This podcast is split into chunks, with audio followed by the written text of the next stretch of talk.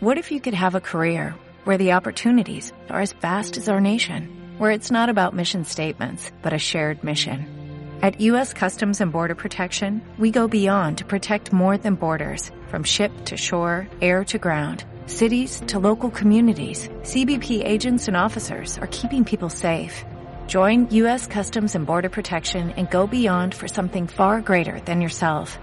Learn more at cbp.gov/careers. Hola,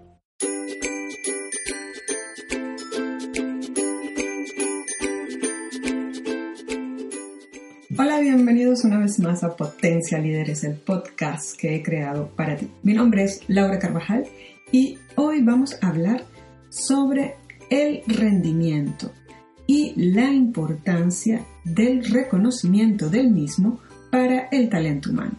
En muchos casos podemos encontrar que existe un planteamiento en la gestión del rendimiento que está en la parte podríamos decir, superior de las agendas de muchos ejecutivos y de muchos equipos de directivos en grandes compañías. Algunas compañías medias también tratan de hacer lo mismo. Sin embargo, nosotros vamos a hablar un poco sobre esta administración del talento y cuándo comenzó podemos encontrar que dentro de la Primera Guerra Mundial los militares de Estados Unidos crearon un sistema de clasificación por mérito para señalar y despedir a los que tenían un bajo rendimiento. Durante la Segunda Guerra Mundial, el ejército ideó una clasificación forzada para identificar a soldados alistados con potencial para convertirse en oficiales.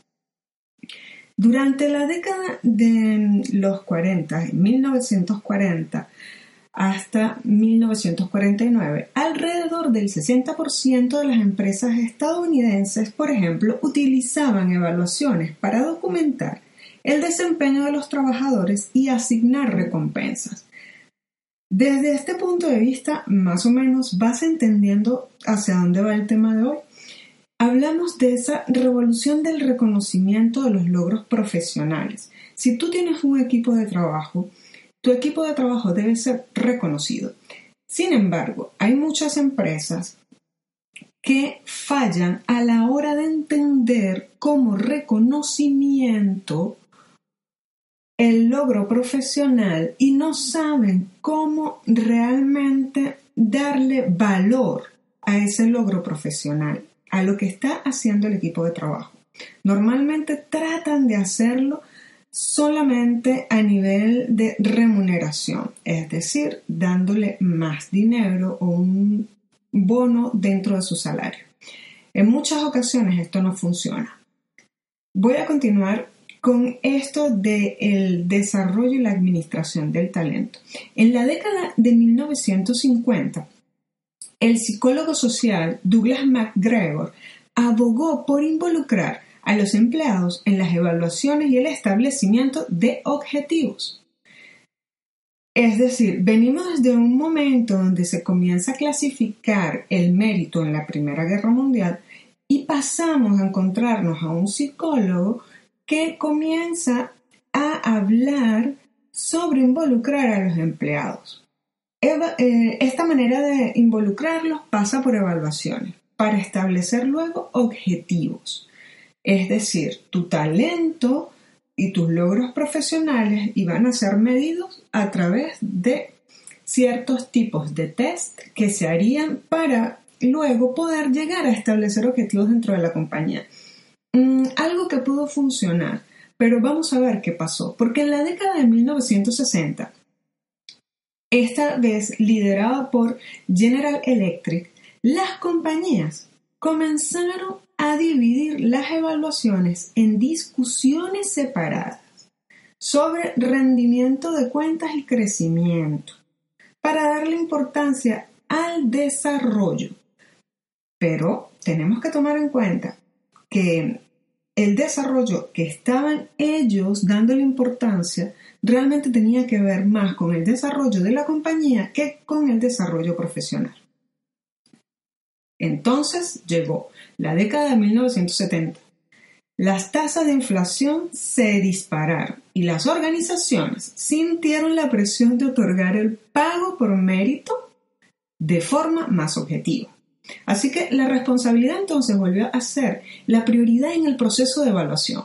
Pero ¿qué pasa cuando estamos hablando de proceso de evaluación y estamos reteniendo a nuestros profesionales?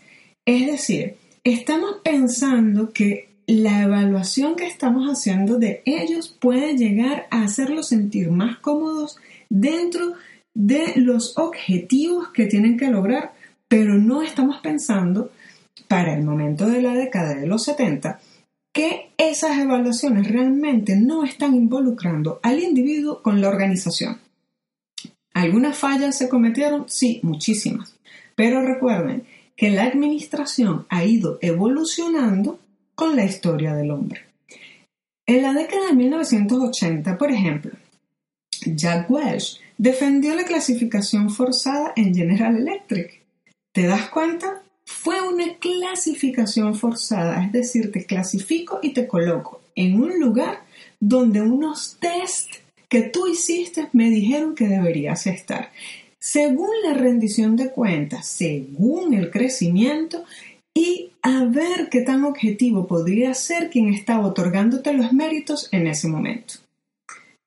Mm, Judd Welch dijo, bueno, la clasificación forzada en General Electric recompensó a los mejores intérpretes, acomodó a aquellos en el medio y entonces invitó a deshacerse a los de abajo. Pero esas personas que estaban abajo eran las que salían. Porque su clasificación para ese momento no era la adecuada según los test. Esto tiene mucho que ver con lo que podemos eh, encontrar de la educación en la actualidad, que sigue siendo el mismo método de educación de los años 60, 70, 80, 90, y que no se adapta a lo que tenemos hoy en día. Entonces, es cuando podemos encontrar que tus talentos para la década de 1980, si no estaban dentro de los tests y la clasificación forzada que se hacía, entonces significaba que tú eras de los de abajo y no podías surgir dentro de las empresas. Así que estas tomaban decisiones tan radicales como sacarte de la empresa porque tus talentos no eran lo suficiente para ellos. Pero, a ver, ¿esos talentos realmente eran los tuyos?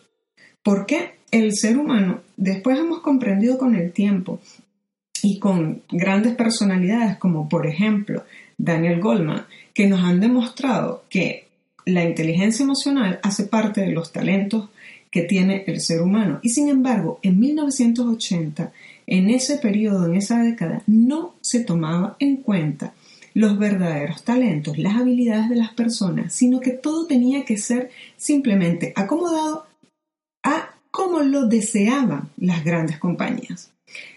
Vamos a la década de 1990 y vamos a ver que hubo un estudio que hizo McKinsey que se llamó War for Talent, es decir, la guerra para el talento. Señaló en este estudio la escasez de ejecutivos capaces y reforzó el énfasis en evaluar y recompensar el rendimiento. Es decir, que tuvieron que retroceder, mirar en tercera persona y rescatar ese sentimiento de perspectiva hacia lo que realmente estaban mirando, que no era sino simplemente evaluar y recompensar un cierto tipo de rendimiento, pero eso también falló, porque esa escasez, de, esa escasez perdón, de ejecutivos capaces no pudieron solventarla, porque sencillamente no lograron encontrar a la gente que querían para los puestos que debían. La gente adecuada en los puestos adecuados no pudieron encontrarse en ese momento. Para el año 2000, las organizaciones se volvieron más planas. Esto aumentó drásticamente la cantidad de informes directos que tenía cada gerente, dificultando invertir tiempo en su desarrollo. Esto significó que cada vez que una compañía intentó darle desarrollo profesional a su gente, cada gerente se sentía que los informes y la cantidad de informes que estaban llevando no eran lo suficientemente buenos para terminar su trabajo con respecto al rendimiento y el desarrollo de sus profesionales. Entonces, esto hizo que muchas organizaciones siguieran en un estado, pudiéramos llamarlo neutro. A partir de eh, del 2011, Kelly Services fue la primera gran firma de servicios profesionales que canceló las evaluaciones.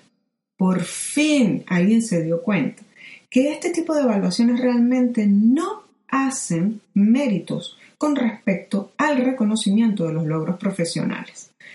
Y otras firmas también importantes siguieron su ejemplo, haciendo hincapié en los comentarios frecuentes e informales. En el año 2012 pasó algo súper importante y comenzó una revolución dentro de las compañías de informática. Adobe finalizó las revisiones anuales de rendimiento y de acuerdo con el famoso manifiesto ágil y la noción de que los objetivos anuales eran irrelevantes para la forma en que operaba su negocio, se dieron cuenta que lo que estaba pasando allí no era necesariamente la responsabilidad de los logros profesionales de cada uno de sus trabajadores. Algo estaba sucediendo dentro de la compañía donde ellos no veían que estaba siendo realmente irrelevante el hecho de lograr los objetivos anuales y pasar desde un reconocimiento y un rendimiento real del trabajador para que la compañía pudiera evolucionar. Entonces, desde allí comenzamos a ver que a las personas comienzan a dársele el nombre de talento humano. En el 2016, la compañía Deloitte y también PwC y otros que probaron la gestión sin números estuvieron estableciendo las clasificaciones de desempeño pero usando más de un número y manteniendo el nuevo énfasis en la retroalimentación del desarrollo. Es decir, colocamos objetivos y esos objetivos los discutimos. Cuando ese objetivo está en camino hacia el logro, hacia la consecución del mismo. Es decir, estamos trabajando continuamente en ese objetivo. Nuestro objetivo comienza, eh, comienza el día lunes y va a finalizar el día viernes. En el transcurso de la semana vamos viendo si el objetivo realmente está llegando a su punto de culminación con éxito o no. Significa que vamos a hablar con nuestro equipo de trabajo. Nuestro equipo de trabajo nos da retroalimentación dentro de sus logros profesionales con ese objetivo que pusimos para esta semana. ¿Estás entendiendo hacia dónde vamos? La responsabilidad al desarrollo. Esta responsabilidad al desarrollo profesional tiene que ver con una revolución que ha comenzado desde el año 2012, realmente, donde las empresas se dieron cuenta que lo que estaban haciendo no estaba bien tenía que eh, buscarse dentro del talento y dentro de la severa escasez de talento en la escala directiva, un cambio en las prioridades de gestión, pues las compañías comenzaron a usar evaluaciones para convertir a los empleados en supervisores y especialmente a directores en ejecutivos. Pero eso no funcionó y tuvieron que pasar de un lado al otro y darse cuenta que lo que estaba pasando no estaba ayudando a las compañías realmente a lograr el desarrollo que ellos pretendían. A principios de la, a principios de la década del 2000, las organizaciones usaban evaluaciones de desempeño para, responsabilidad, para responsabilizar perdón, a los empleados y mm, asignar recompensas. Pero esas recompensas realmente fueron muy duras porque crearon una cierta tirantes dentro de los mismos empleados. Según algunas estimaciones, hasta un tercio de las corporaciones estadounidenses y el 60% de las empresas Fortune 500 habían adoptado un sistema forzado de clasificación.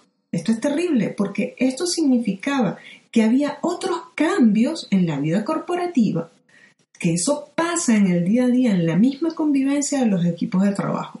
Entonces las organizaciones tuvieron que comenzar a cambiar para buscar objetivos de mejorar el desempeño individual y desarrollar habilidades para roles futuros. Pero entonces las organizaciones que comenzaron a favorecerse en estos términos tuvieron que ir aumentando drásticamente la cantidad de empleados que los supervisores tenían que administrar. Y ahí también comienza un proceso que pudiéramos determinar que fue de retroceso en el rendimiento. Todo esto nos lleva a ver que dentro del rendimiento de los logros profesionales, el rendimiento del, empleado, de esa persona que está contigo en tu, en tu organización, es una de las bases más importantes para que puedas entender la clasificación en la que puede llegar a estar tu empresa el día de mañana. Si dices, bueno, pero me hablas que en el 2001 hubo un manifiesto em, que resumió varios valores clave que favorecieron algunas cosas que pudieron llevar a la gente a ser reconocida dentro de las empresas. No hay nada más importante para las personas que el reconocimiento de su trabajo diario. Y ese reconocimiento del trabajo diario parte del respeto por el trabajador de el respeto por el tiempo del trabajador y sobre todo por la vida personal de ese trabajador. Tres razones empresariales para dejar de evaluar al personal.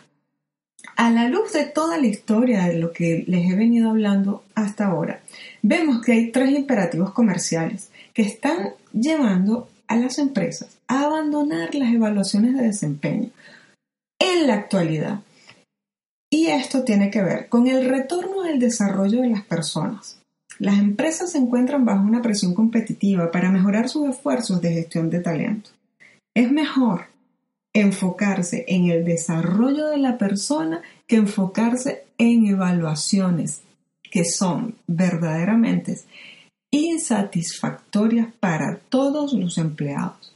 Podemos darnos cuenta que estas revisiones anuales realmente lo que hacen es que la persona entre en un estado crítico de estrés y que el enfoque de esas clasificaciones que se dan numéricas interfiere verdaderamente con el aprendizaje que la gente quiere y necesita hacer.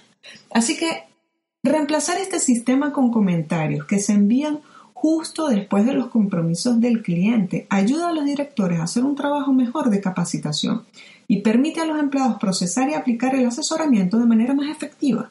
Así que tenemos que comenzar a pensar que esto nos ayuda a ver qué están haciendo las personas que trabajan en las organizaciones. Si tú eres un trabajador y estás en un puesto ejecutivo o directivo, piénsalo bien antes de seguir con la aplicación de estos test y estas evaluaciones de rendimiento, porque esto ya no funciona.